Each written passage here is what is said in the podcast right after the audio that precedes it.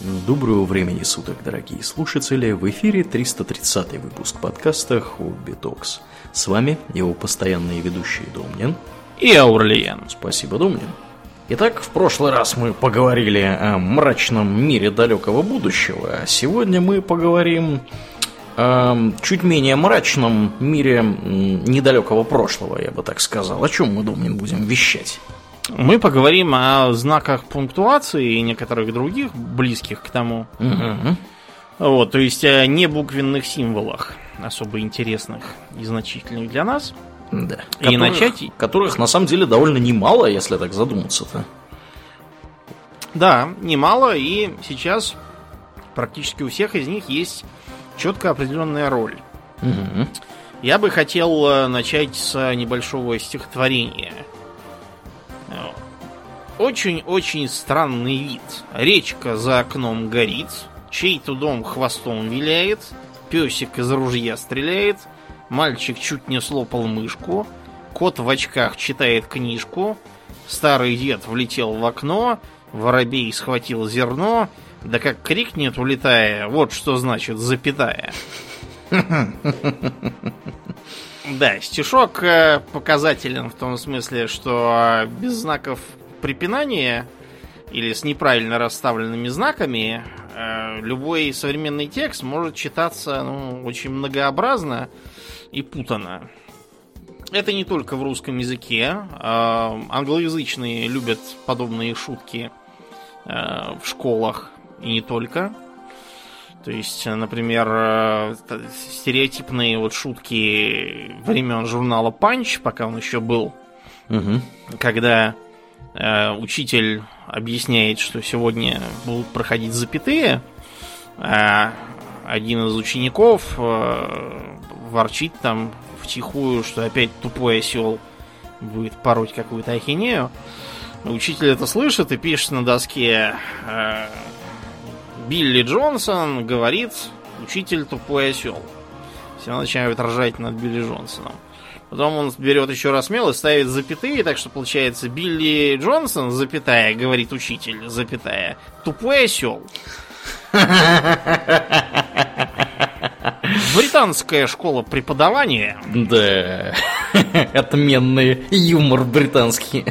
Да, ну или там о том, что э, некий цирюльник повесил надпись мелом у себя с над- написанную м, «Что вы думаете? Я вас бесплатно брею и наливаю вам пиво».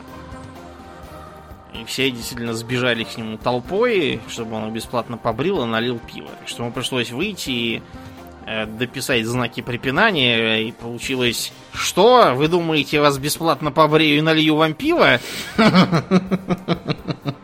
То есть, да, это вещь важная, ну и плюс наше родное «казнить нельзя помиловать», которое обычно используется как э, иллюстрация для непонятного текста. Но, тем не менее, первые виды письменности прекрасно обходились без всякой пунктуации.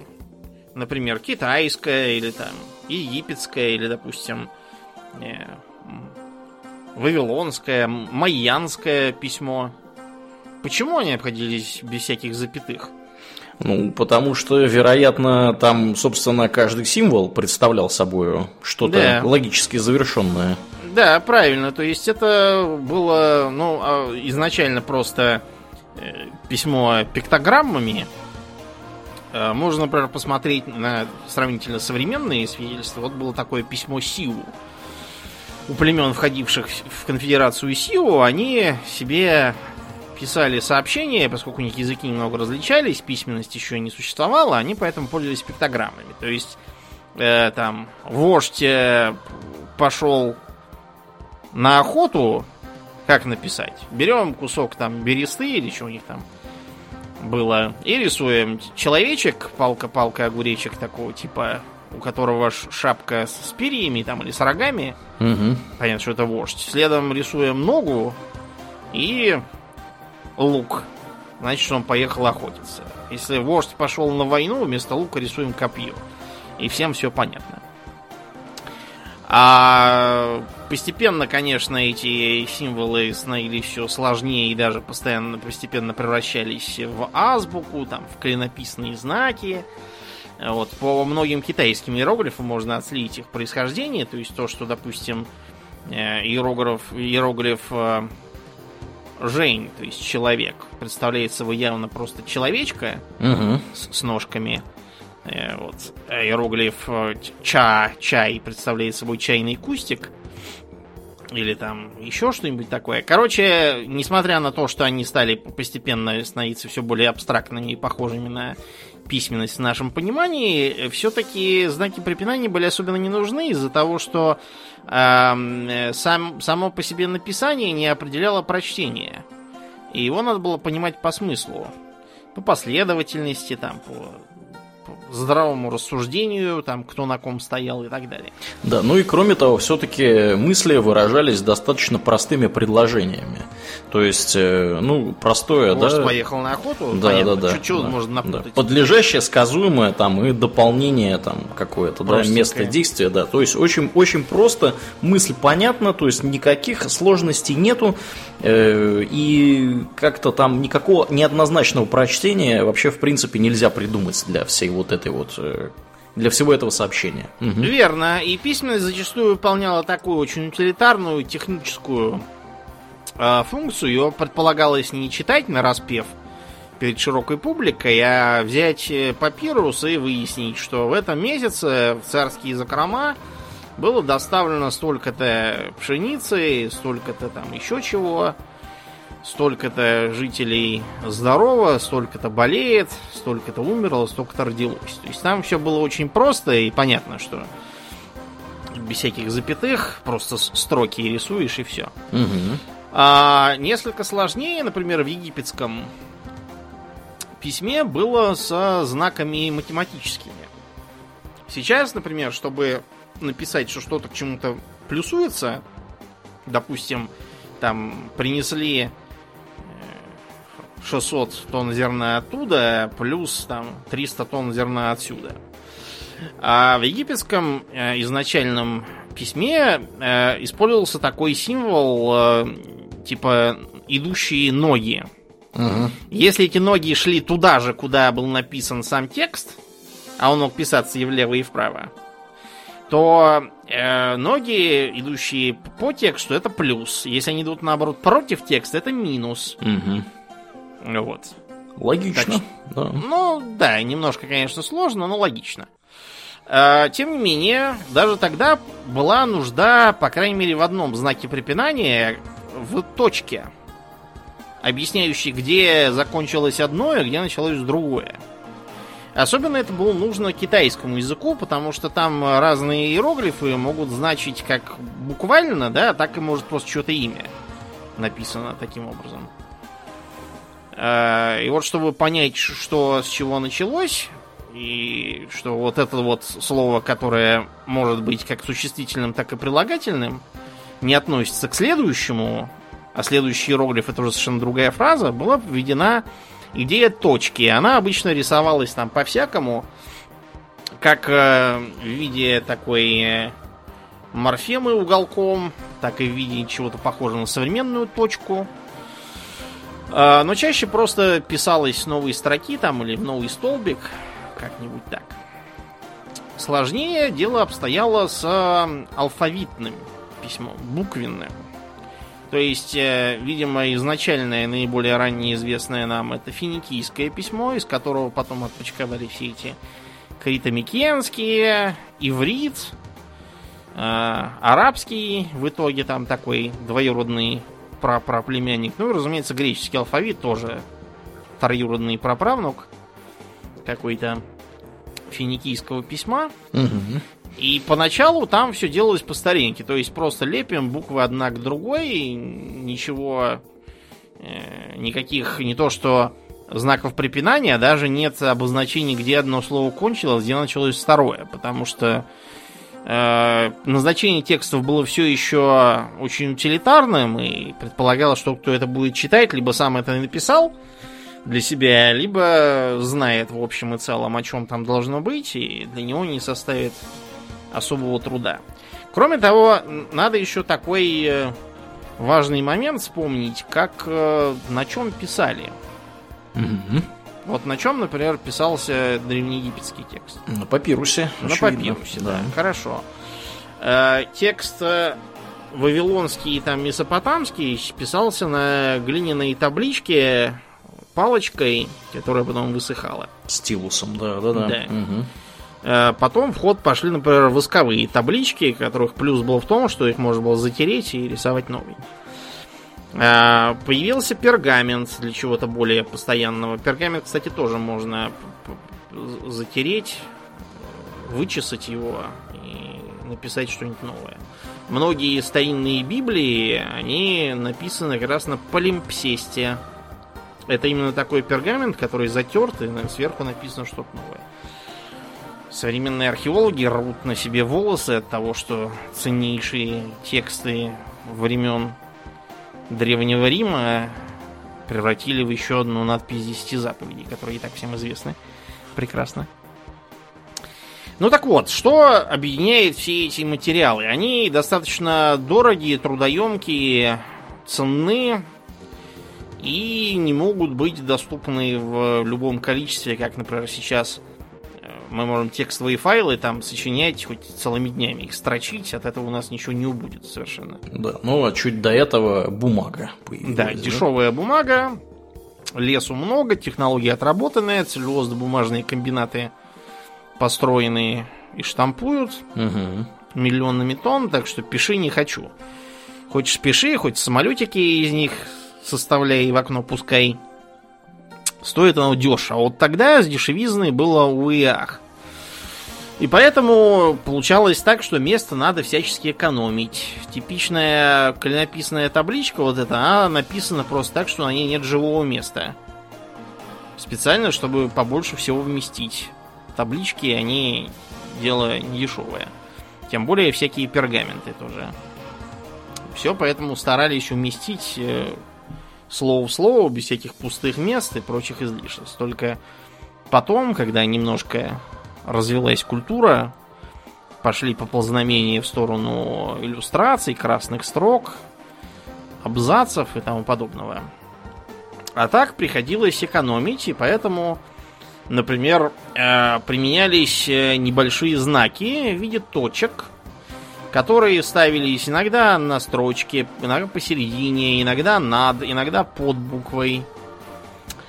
И распространение этих э, первых знаков препинания, которые должны были означать либо конец фразы, либо э, небольшую, небольшую остановку в ней, тем, что среди э, греческого мира распространилась драматургия. Разумеется, по сравнению с современными драматургами, грецкие авторы выглядят достаточно наивно, хотя там, конечно, не хватает и вечных тем. Типа комедия Аристофана «Облака», Мгм. в которой эм, строгий отец ругается со своим легкомысленным длинноволосым сыном и говорит, что тот совершенно безнравственный, требует ему от него идти читать классическую литературу, которую сын объявляет устарелой, вместо этого цитирует современную пьесу, а старик выходит из себя и говорит, что это все безнравственно. Ну, в общем, вы поняли, ничего не изменилось, все то же самое, что и всегда. Да. Морально разлагается молодежь. Мгм. Как писал Тургенев в своем романе «Предки и отморозки», все то же самое. Так вот, драма, она все равно требует, чтобы было понятно, как читать, э, что там делал шлемоблещущий Гектор или еще там кто. Поэтому использовались вот эти вот э, разные виды точек. Например, была такая э, стигмемезе. Это, как нетрудно понять из второго слова, срединная такая точка посреди строки. А была гипостигма. Опять же, те, кто понимает что-то в греческих корнях, понимают, что это низкая точка. Как правило, это означало что-то вроде современной запятой, то есть надо было сделать паузу. А если была стигметилия, то это наоборот точка высоко, выше строки. Это означает э, точку как вот мы сейчас ставим, тогда еще эту стигметилея называли периодос. Ну, как современные англоязычные говорят period. Для того, чтобы сказать именно точку в типографском смысле. Вместо того, чтобы использовать красную строку, как используем мы сейчас, или как в изначальном смысле красную строку, то есть большую красивую красненькую букву в начале параграфа, э, греки использовали специальный символ, который у них так и назывался параграфос. Э, параграфос похож на подчеркивание такое. То есть э, к первой букве параграфа ставилась такая черточка, обычно снизу, под ней подчеркивание. И было понятно, что это новая какая-то мысль развивается тут. Кроме того, был еще другой греческий символ коронис.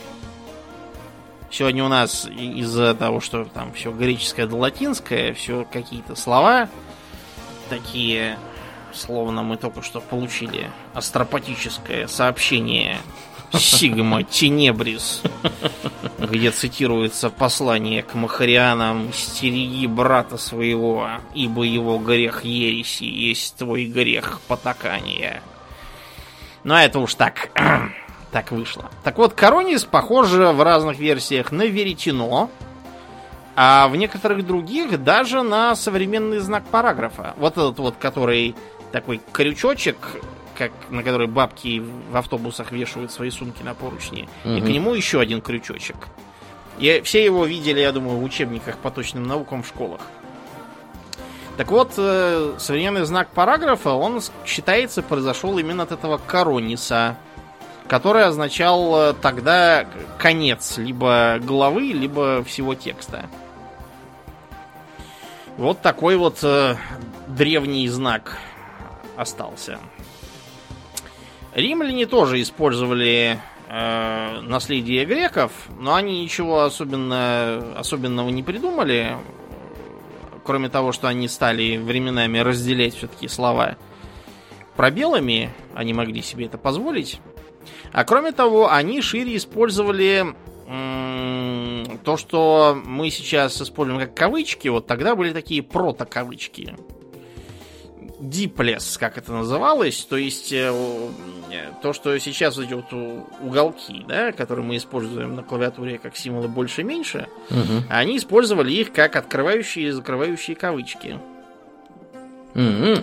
Да, тогда это появилось для того, чтобы про как бы отмечать цитаты, а также некоторые лозунги, там, воззвания, всякие высказывания, которые цитирует человек. И постепенно эти самые дипли э, стали съеживаться и съеживаться, чтобы меньше трудиться, когда переписываешь. И превратились в современные э, эти кавычки, которые похожи на запятые. Считается, что запятые, которые потом, собственно, стали запятыми, они как раз от этих вот э, редуцированных диплей и появились. В средние века у знаков пунктуации появился серьезный стимул. Это, да, странно. Мы обычно привыкли, что в средние века все наоборот пошло к чертовой матери.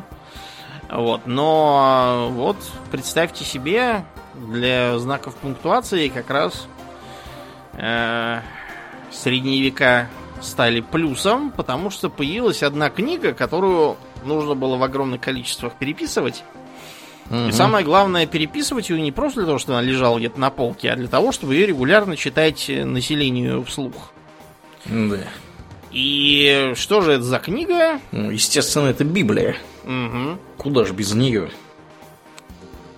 Причем Библия книга строгая и требует, чтобы ее читали так, как положено. А иначе прочтешь, не поняв, кто на ком стоял, и вот вам уже готовы разночтения, ересь и религиозные войны. Да, и уже к вам ломятся мужики с крестами на щитах. Да, говорят, гыр на них! мгм.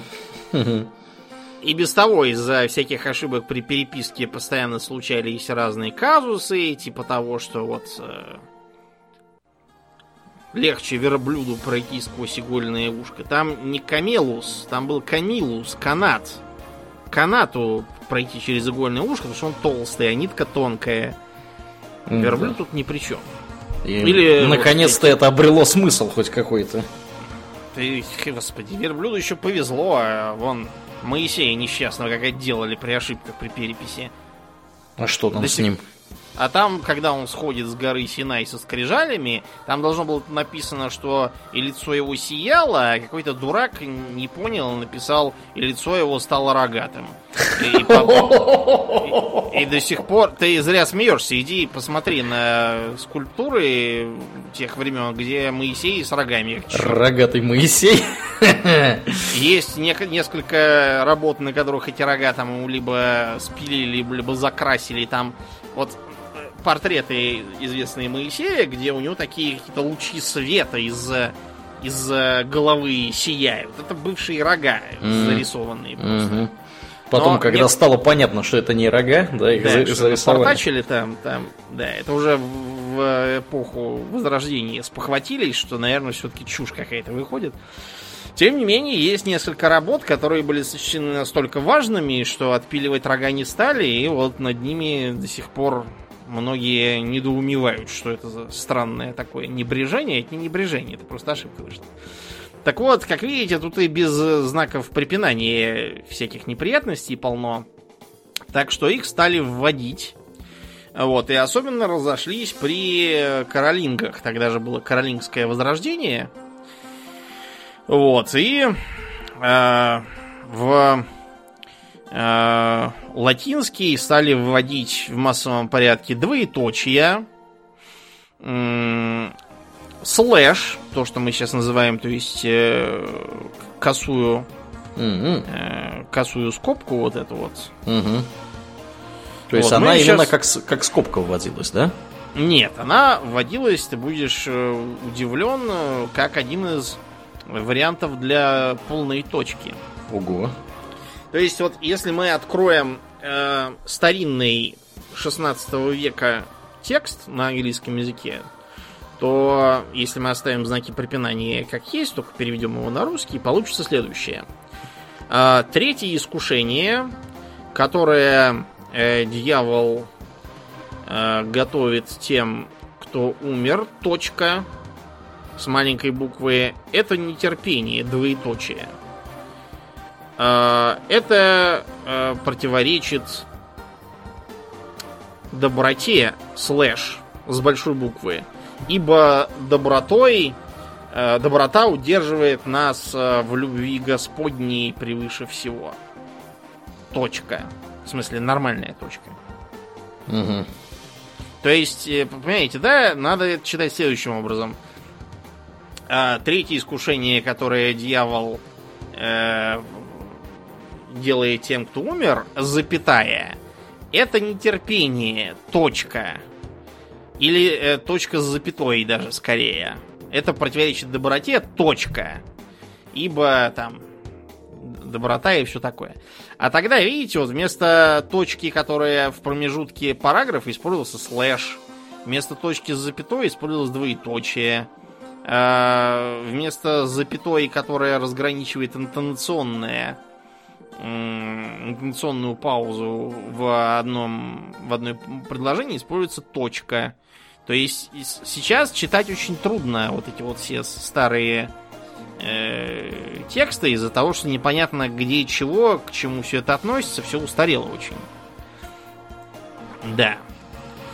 А, у нас в России тоже все было и не слава тебе Господи. Во-первых, мы во многом ориентировались на греческие тексты. То есть мы там э, позаимствовали э, у них старые знаки пунктуации, типа вот этих вот точек внизу строки, вверху строки или посередине строки.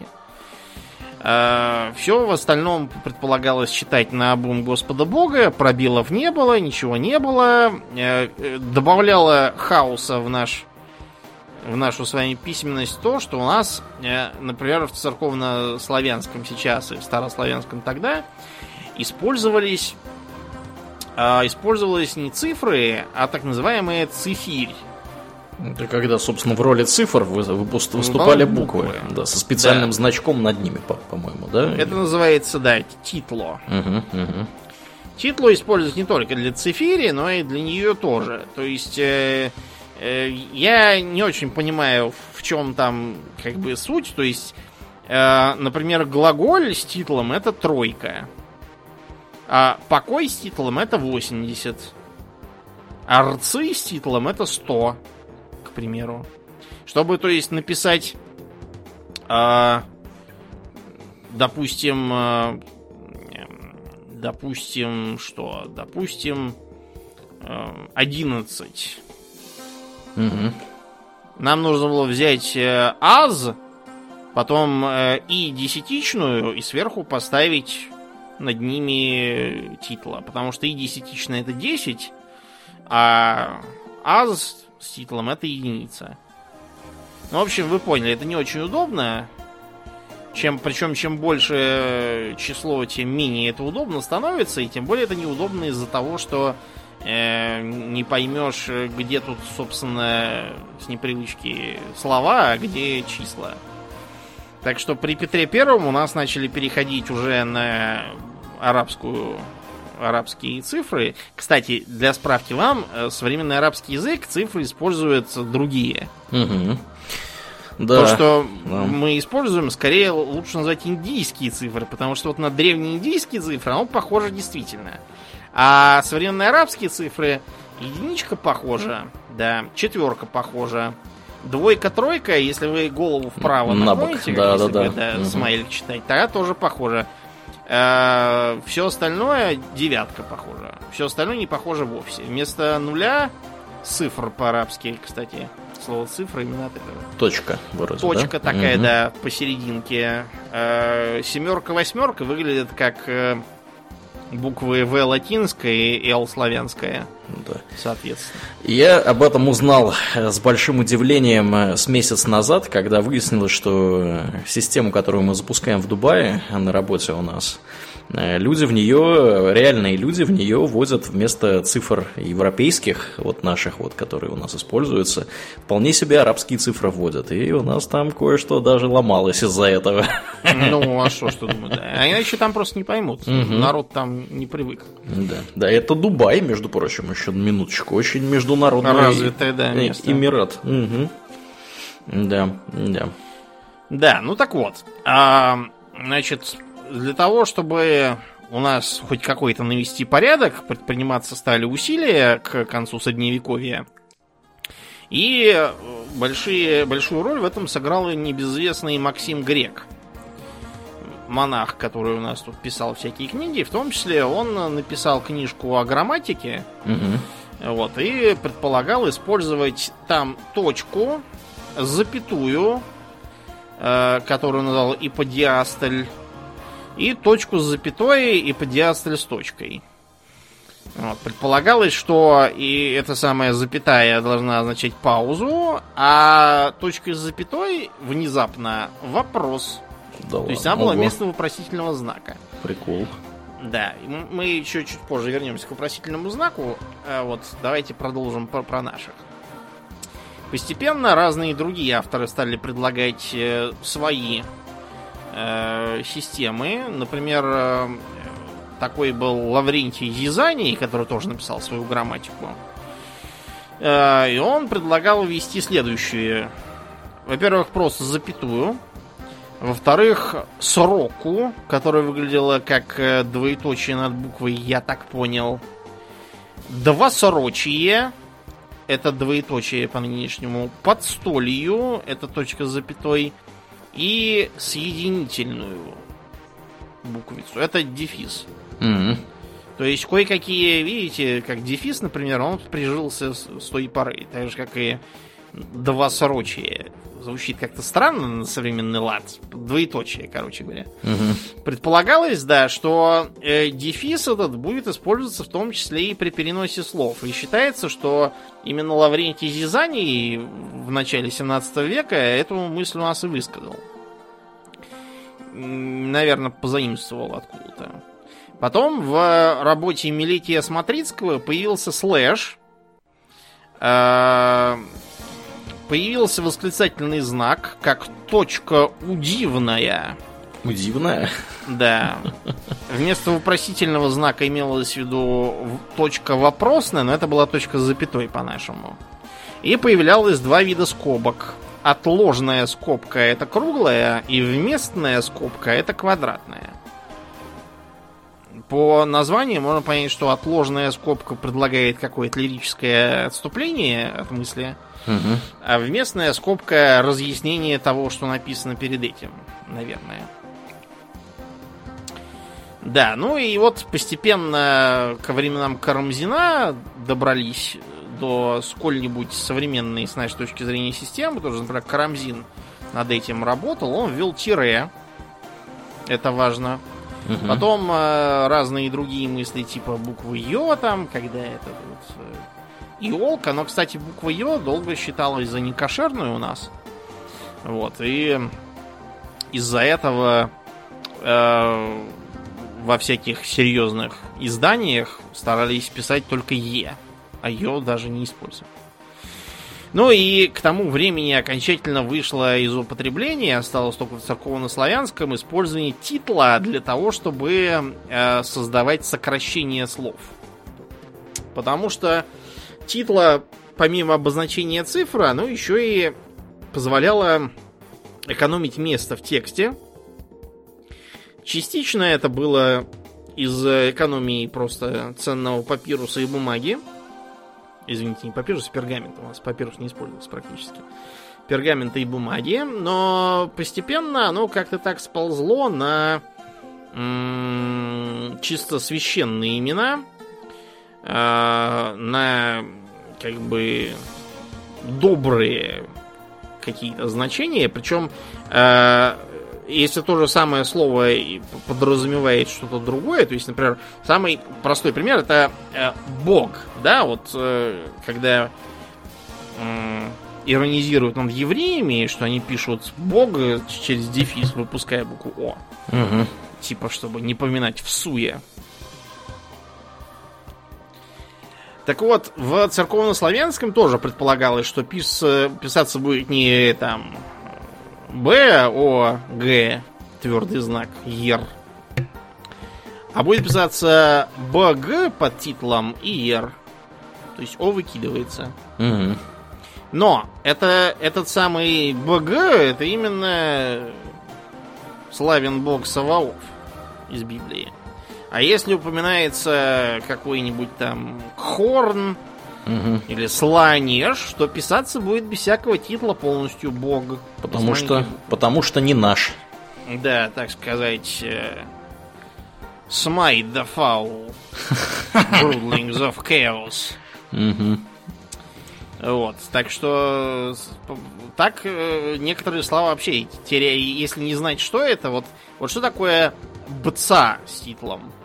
Бца, не знаю. Бца, Богородица. Мгм. А что А, такое, а ее тоже нельзя было вспоминать? ну, типа, как бы священное. Или это такое сокращение у них?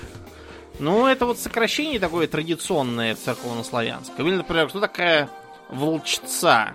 Это не волчица, это владычица. Мгм, мгм. Или, например, э, что такое ст? Это свят. Его на А. как? От с титулом это отец. А, а, э, Н, Л, э,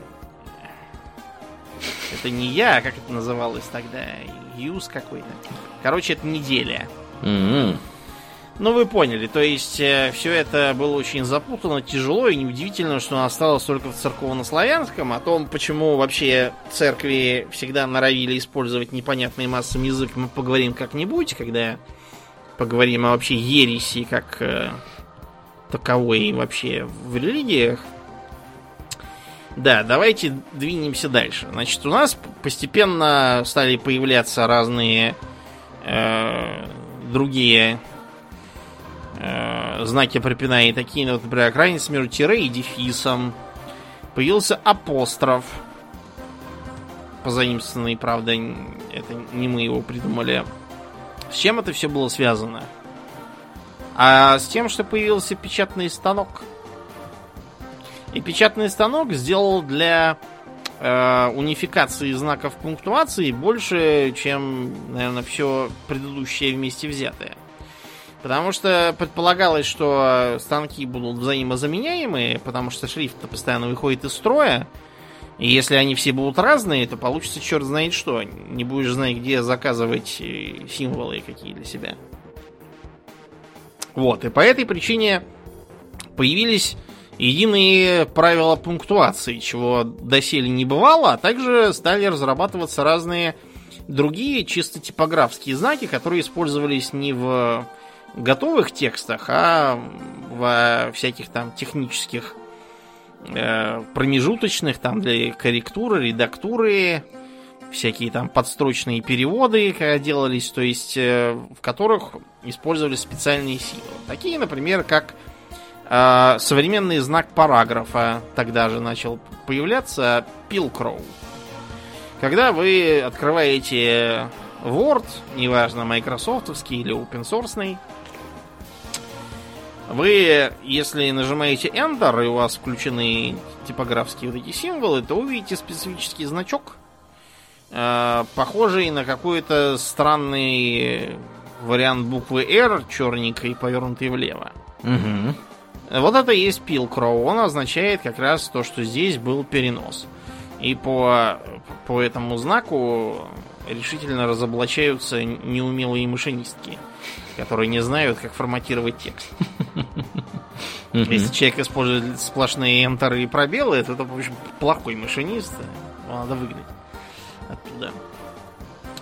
А, ну и кроме того, вошли в широкое употребление вопросительные и восклицательные знаки. Знаки эти в значительной степени таинственны в своем происхождении. Про них есть сразу несколько гипотез, причем некоторые из них похожи на так называемую народную этимологию, которая всегда врет, если что. Все народные этимологи, особенно те, которые предлагают э, объяснять все через аббревиатуры, что там, допустим, гопник от слова гоп, а это значит городское общество презрения, типа там для, для бичевы, для всякой. Это все ахинея, это вам скажет любой еврей. Потому что гопник это слово из иврита. И в США вы можете найти людей с фамилией Гопник, которые при этом совершенно приличные люди, не едят семки, не сидят на кортах и все такое. Это просто такое криминальное словцо из еврейского жаргона. Никаких там городских обществ презрений там не было. Ну так вот, а с вопросительным знаком куча всяких бредовых идей, типа того, что какой-то там монах, э, когда писал, э, его отвлекала любопытная кошка, которая везде лезла. И вот он увидел ее хвостик и решил, что хвостиком надо обозначать, э, типа, любопытствование в тексте. Разумеется, это брехня все.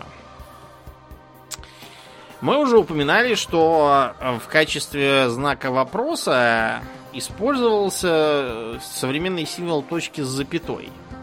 Так вот, если мы с вами мысленно поменяем местами в этом символе точку и запятую, то есть точка будет снизу, а запятая сверху, то что сие, как не вопросительный знак в миниатюре? Угу, Просто да. запятую мы немножко увеличим относительно.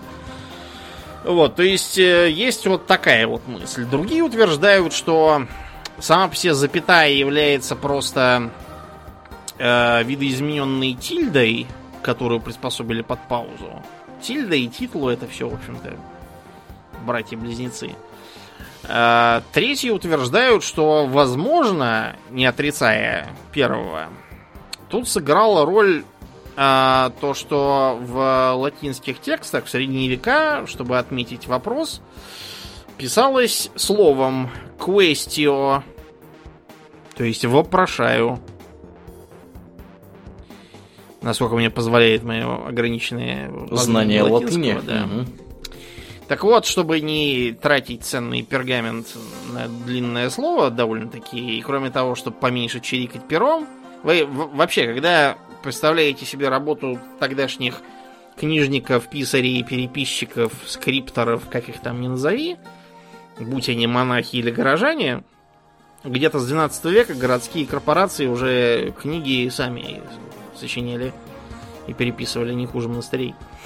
Так вот, вы представьте, что вам надо вставать бог знает во сколько, сидеть при свечах э, из сала непонятно кого, судя по воне, и макая в плохие чернила криво очиненное перо с замерзающими от мороза руками, потому что отопления нету, э, по, по скверному волосатому пергаменту чего-то пытаться рисовать, не посадив кляксы, и чтобы это еще было понятно, и стараясь не наделать ошибок.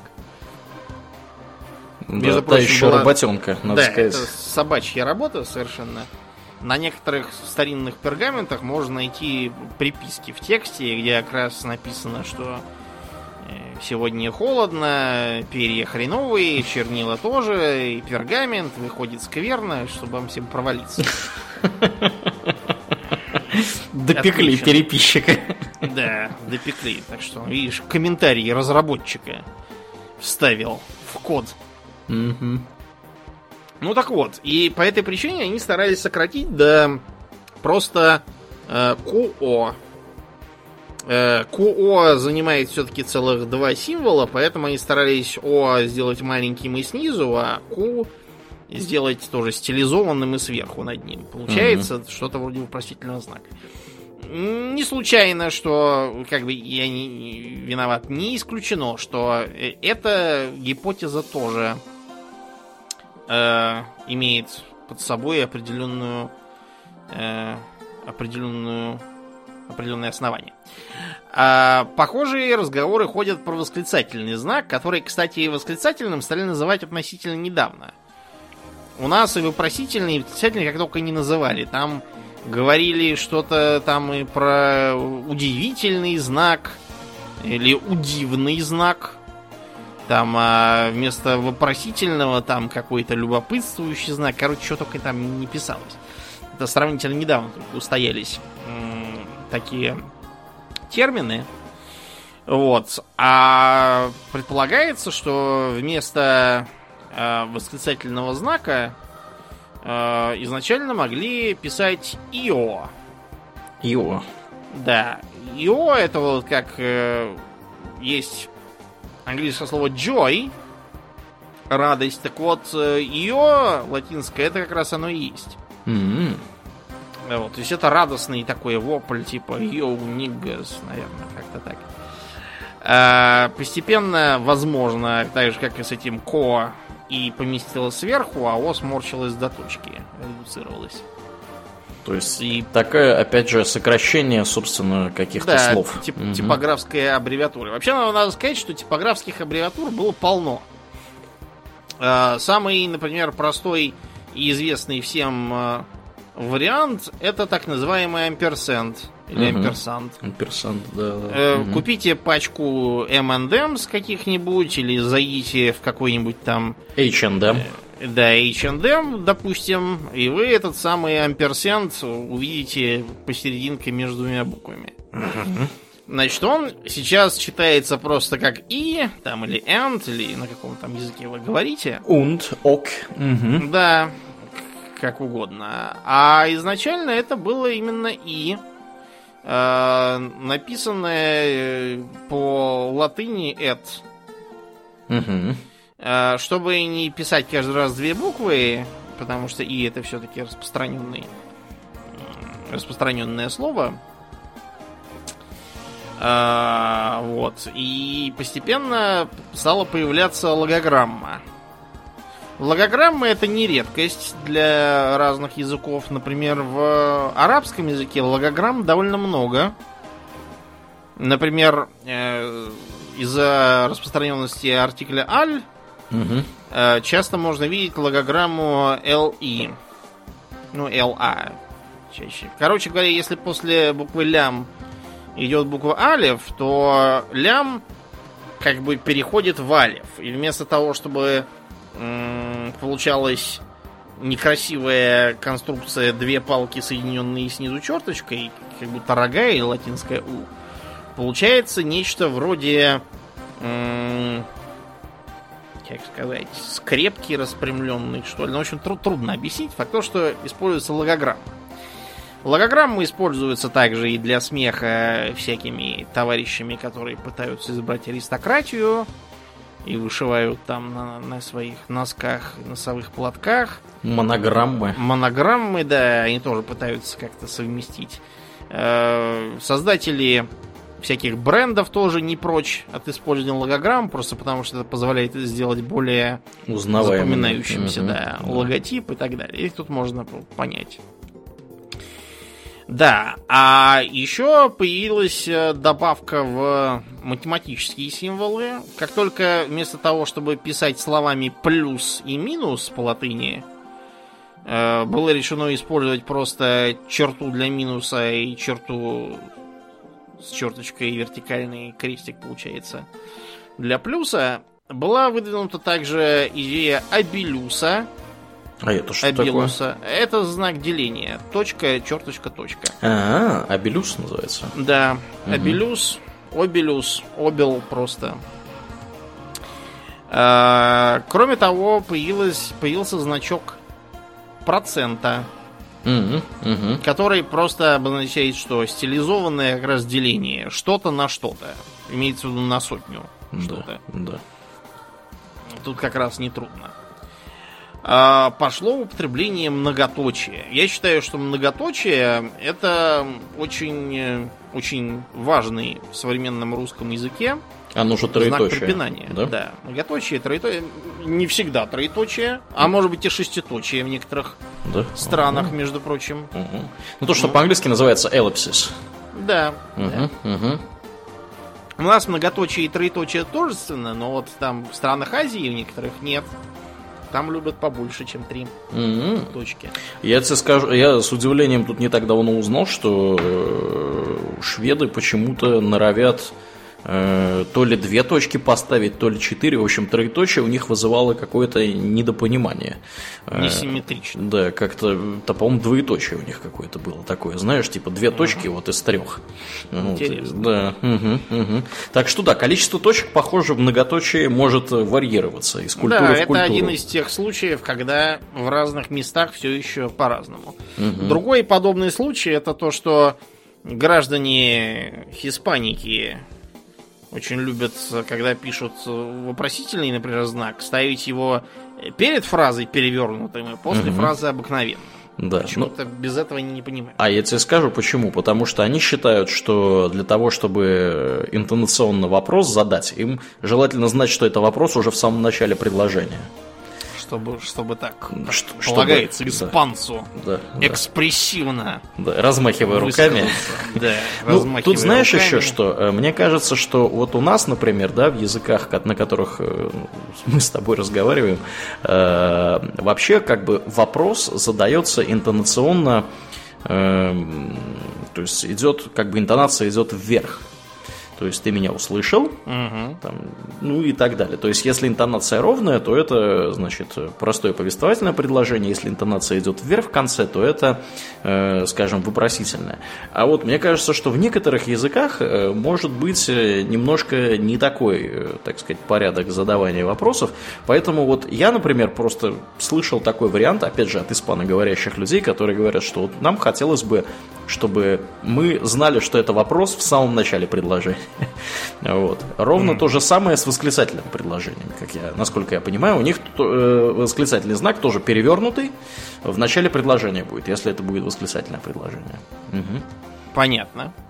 А, к слову, в арабском и вообще языка, который пишутся справа налево, угу. например, в урду, используются такие же обратные знаки препинания. То есть, если точка понятна, она во все стороны симметричная, восклицательный знак тоже, то вот вопросительный пишется в обратную сторону. Mm-hmm. Потому что справа налево. Так же, как запятые, кстати. Запятые mm-hmm. пишутся не, не в другую сторону, а просто вверх ногами, как кавычка. Да.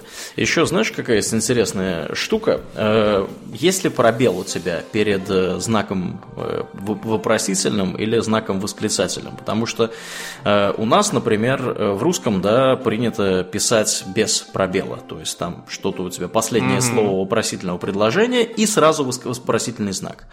Э, ровно то же самое в английском, ровно то же самое, там, я не знаю, в немецком, в шведском, где угодно, но не, в, э, не во французском. Да. Во, во французском по какой-то загадочной лично для меня причине они всегда ставят там пробел. То есть вопросительный знак у них обособляется пробелами с двух сторон.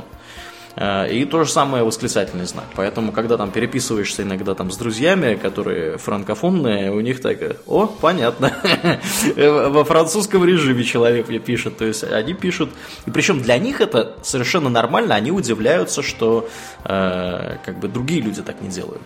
Вот, когда им на это указываешь, и говорят, а, да, действительно, хм, а вообще-то вот у нас так принято, да, мы всегда так пишем. Вот, а мы, получается, этот пробел как бы экономим. Вот, они его добавляют. Ну, в зависимости от того, как на это посмотреть. Угу. Mm. Да. А, многоточие, кстати, угу. я считаю, что это очень, очень важный символ в русском языке, потому что э, что нам позволяет э, понять о тексте э, использованием многоточий? Э, как правило, это позволяет понять, что писал его идиот, считающий себя очень умным. У такого идиота многоточие будут использоваться вместо абсолютно всех знаков препинания, запятых, точек, двоеточий, чего угодно. Он будет писать вот э, именно э, так, в особо запущенных случаях еще и периодически капсом чего-нибудь там угу. такое написывать. И Э, по мысли идиотов это должно как-то э, придавать, что ли, задумчивой э, философичности тому, что они пишут, или, может быть, создавать флер загадочности какой-то для их текста, не знаю. Но получается всегда один и тот же результат, э, текст выглядит так, как будто писал идиот. И ничего тут, к сожалению, другого из него не сделаешь. То есть э, я не так давно э, видел такой пример. Образчик. Там, ага. Да, там писалось про э, телегонию, это уже сразу понятно. Вот там один из э, комментаторов написал и еще для любознательных, троеточие, а не просто истинно верующих телевизор, точка. Попробуйте пообщаться с заводчиками, троеточие, собак, двоеточие, в смысле, не, не нормальное двоеточие, а кривое, кошек, опять такой же кривой, голубей, да и другой живности, на предмет первой случки, троеточие, покрытие, троеточие, вязки, троеточие в их хозяйстве. Так вот, троеточие. О. Они очень внимательно следят за тем, что пробел бы женскую породистую особь, запятая, случайно не трахнул не породистый кабель куча восклицательных знаков.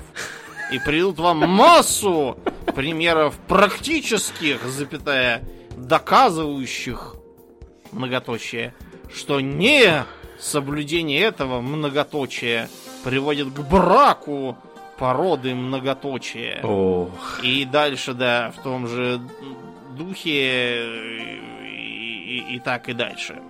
То есть, ребят, да. если бы троеточие телегония работала, троеточие, эти мифические заводчики, троеточие, пользовались бы этим, троеточие, э, чтобы раз провести случку с породистым самцом, троеточие, и потом всегда иметь породистых детенышей, троеточие. Но они этого не делают, троеточие, так что телегония, троеточие, существует в головах у дебилов, троеточие, которые даже писать умудряются, как последние троеточие идиоты. Восклицательный знак. С кучей, с единицами еще в конце. Да, да. Так что очень, очень полезный, на мой взгляд, знак. Он сразу все говорит. Да, ну на самом деле ты абсолютно прав. Я э, в тех редких случаях, когда встречаюсь где-то с текстами, написанными на русском языке, с огромным количеством этих самых троеточий, обычно это очень плохой признак э, по поводу того, кто это писал. Да. Мгм. впечатление, что человеку то ли думать трудно, он все берет паузы и нам об этом сообщает, да. то ли, может, он там помирает от потери крови и черкает еле-еле одним пальцем чего-то. Угу. Не знаю.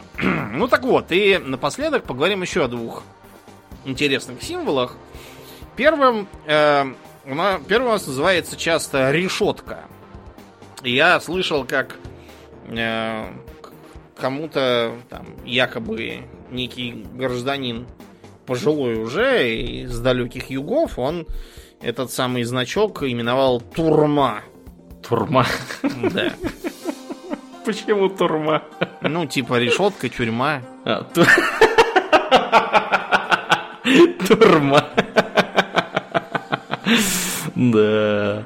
Сейчас его все чаще называют хэштег, просто потому что его часто принимают именно в хэштегах. Но вообще-то э, официально это называется, да, иногда хэш, но чаще это называется именно э, номер просто. Вот мы в бывшем Советском Союзе используем для номера свой символ, это... представляющий собой стилизованную n и градус. Да, да, да. Ну или N, там, черточка и, собственно, этот самый кружочек.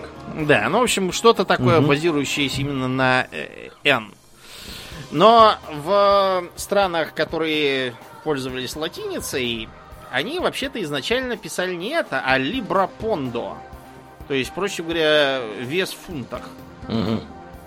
И чтобы каждый раз не марать дорогую, дорогой пергамент и не черкать ручкой, они эту самую Либрапондо постарались как-нибудь сократить. Само слово Либра они сократили до буквы L с черточкой, чтобы было понятно, что это не просто L. И до сих пор э, фунт стерлингов обозначается именно так. Mm-hmm. Это его значок. Несмотря на то, что как бы бумажка называется именно фунт, и как бы было бы логичнее именно от P строить, но уж так повелось, это же да. Даже британцы, у них все как-то странно. Все по-особенному у них. Своя вот, там да. атмосфера. Угу. А счетоводы эту самую Либрапондо превратили в э, перевернутые буквы. То есть перевернутая L направо смотрящая, и рядом с ней перевернутая P, которая в нее входит хвостиком. Получилось нечто вроде гибрида нашей P с мягким знаком, Угу. Вот, которую, чтобы долго не черкать ручкой, просто стали изображать как две черточки, две черточки, решеточка такая.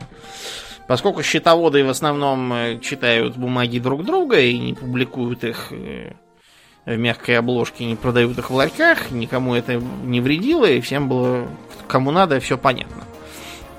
Постепенно это пролезло в общественную жизнь, потому что случилось что? Распространилась телефония. Mm-hmm. И нужно было записывать номера телефонов, а также использовать ее во многих системах для набора номеров. И до сих пор, когда мы даже современный сотовый телефон, у которого уже и клавиш никаких нету, только сенсорный экран, мы все равно видим там звездочку астериск и эту решетку. самую решетку хэш. Да, да. Да. Угу. Вот, несмотря на то, что все это такое старинное, оно до сих пор остается с нами. Другой пример э, такой около логограммы это всем известный символ доллара, который для многих стал символом денег вообще. Угу. У этого символа есть и второе название, на самом деле более э, точно исторический знак песо. Знак песо?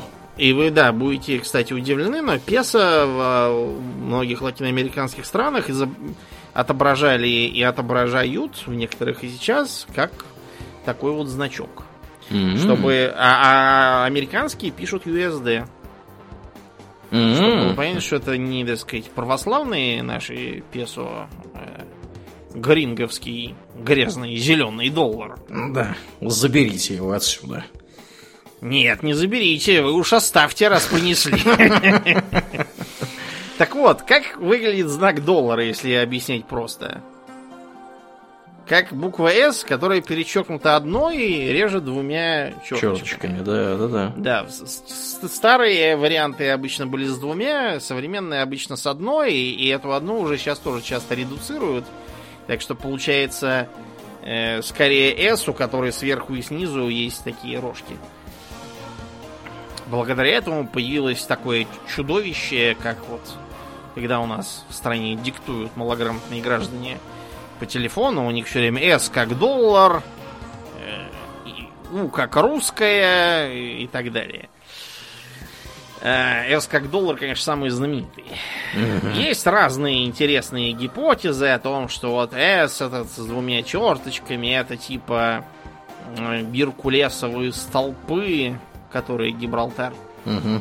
А, потому что у испанцев действительно есть такой популярный символ.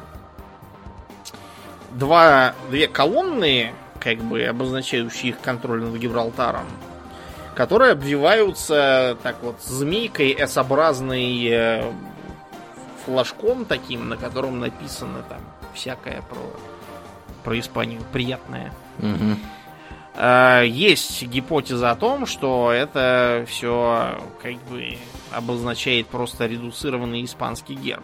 Между прочим, если вы на современный испанский герб посмотрите, то вы увидите, что он действительно вместо там каких-нибудь драконов, единорогов или великанов, как у других, угу. обрамлен двумя столбами, которые обвиты как раз э, вьющейся бумажкой mm-hmm. на которой написано Полвейс Ультра, не знаю, что это. Девиз какой-то, видимо. Есть такая, такая, а, плюс ультра, вот что это, плюс, не, пол, не, не В, это, это У, плюс ультра, конечно же. То есть, э, вроде того и другого и можно без хлеба, если переводить на простой язык. А, есть такая мысль, есть другая о том, что это на самом деле просто э, редуцированная э, логограмма PS. Почему PS? Потому что само слово доллар, оно появилось, как мы уже упоминали, от э, названия серебряной монеты талера, угу. производившегося в чешском местечке Долина Святого Ефима то есть по-немецки Иохим Сталь. Угу. Иохим Сталер, он же. Да, он стал Иохим Сталер, поэтому. Так вот, чтобы э, длинное слово Иохим Сталер не говорить, они его сократили до просто Талер. У нас его сократили, как обычно, до Ефимок. У нас все по-своему очень. Угу. Как обычно. Так вот, э, Талер пошел по странам, где-то он стал Далер у голландцев, где-то доллар. Вот, но речь тут не об этом, и даже не о серебре из Чехии, а о серебре из совершенно других мест в Испании. И вот в Испании чеканился так называемый э, колониальный песо, он же испанский или мексиканский доллар, он же песо де очо, он же piece of eight, то есть как бы песо восьмерик. А, он же по малораспространенному венецианскому названию Пиастро. Пиастры, у нас, пиастры. У нас в России именно это самое пиастры как-то и прижилось, хотя никто ни в Испании, ни в Мексике, ни в Америке никакими пиастрами никогда даже не, не пользовался. Вас не поймут, скорее всего, когда вы будете говорить про пиастры, вы скажут, а, pieces of eight. Угу. Вот тогда вас поймут. У нас переводчики, видимо, решили, что если попугай будет кричать «Песо восьмерик! Песо восьмерик!», это будет как-то глупо. А вот «Пиастры!» оно как-то вот по-попугайски очень звучит. И поэтому взяли его. Ну так вот, этот самый э, PS, вот, его, возможно, превратили в лигатуру, которая справа была S, переходящий в P, а потом у P отпала дужка и остался S с черточкой посередине. Вот, но э, американцы доказывают, что все не так. И это аббревиатура US, которая превратилась э, в логограмму из S, который, у которой на заднем плане латинская э, донышко отвалилось, поставились только две черточки. как э, понять, кто прав, я боюсь, нам уже не удастся. Факт тот, что символ остался, и я думаю, что его главным э, главным значением является то, что современные обозначения для валют часто строятся именно на том, что это какая-то буква, перечеркнутая чем-то. Угу. Достаточно посмотреть на символ рубля. Это R, перечеркнутая пониже дужки. Да, иена то же самое. Да, Y перечеркнутый снизу. Евро. Евро, да, угу. перечеркнутое э. Или, допустим, филиппинский песо. Он представляет собой букву П э, двумя черточками, перечеркнутую горизонтально. Угу. По дужке. Или, допустим, центы, да, цент это обычно буква С латинская, перечеркнутая либо вертикально, либо косо в разных э, вариациях. Так что вот такое вот... Да, даже индийская рупия тоже самая такая буква R, как бы без черточки слева, тоже перечеркнутая сверху. Угу. Да, в общем, короче, да, как-то повелось перечеркивать все эти бабки. Да, вот такая вот интересная история у этих символов, которые мы используем каждодневно и практически даже уже не замечаем. А за каждым из них есть целая легенда. И да. на этой позитивной ноте мы, пожалуй, будем заканчивать. Да, будем плавно пересекать после шоу. Э, как обычно, мы благодарим всех наших новых подписчиков, которые присоединились к нам на этой неделе. Э, в частности, мы благодарим комрада с ником Батари, Андрея Медведева, Максима Новикова, Владислава Владеева, Варвару Забежинскую, я надеюсь, я сейчас не исковеркал фамилию. Навер... Я надеялся, что это не та Варвара про проход. Я подумал, а Забежинская? Нет. Э, комрада с ником Книлд и Александра Сапронова. Спасибо вам, ребята, за вашу поддержку. Также мы благодарим наших мощнейших э, подписчиков Удона Патреона, Аделя Сачкова, Дарекса Фортуна, Жупила Империализма, Одного Злого Фалафеля, Ярослава Харищенко. Огромное спасибо вам, ребята, за то, что продолжаете оставаться с нами. Э, всех призываем вступать в стройные ряды наших э, подписчиков у Дона. Э, там всякие ништяки за это полагаются, после шоу, например экстра в день выхода и доступ в наш замечательный Дискорд. Также, если вы слушаете нас в iTunes, пожалуйста, найдите минутку, оцените нас там. Это здорово поможет подкасту приехать в подкастоприемнике к новым слушателям. Ну и напоминаем, что у нас есть группа ВКонтакте, Инстаграм, Твиттер и YouTube канал. Поэтому приходите, подписывайтесь, не стесняйтесь, будем всем рады. Ну, а на сегодня мы действительно будем закругляться. Я напоминаю, что вы слушали 330 выпуск подкаста Хобби Токс, и с вами были его постоянные и бессменные ведущие Домнин и Аурлиен. Спасибо, Домнин. Всего хорошего, друзья. Пока.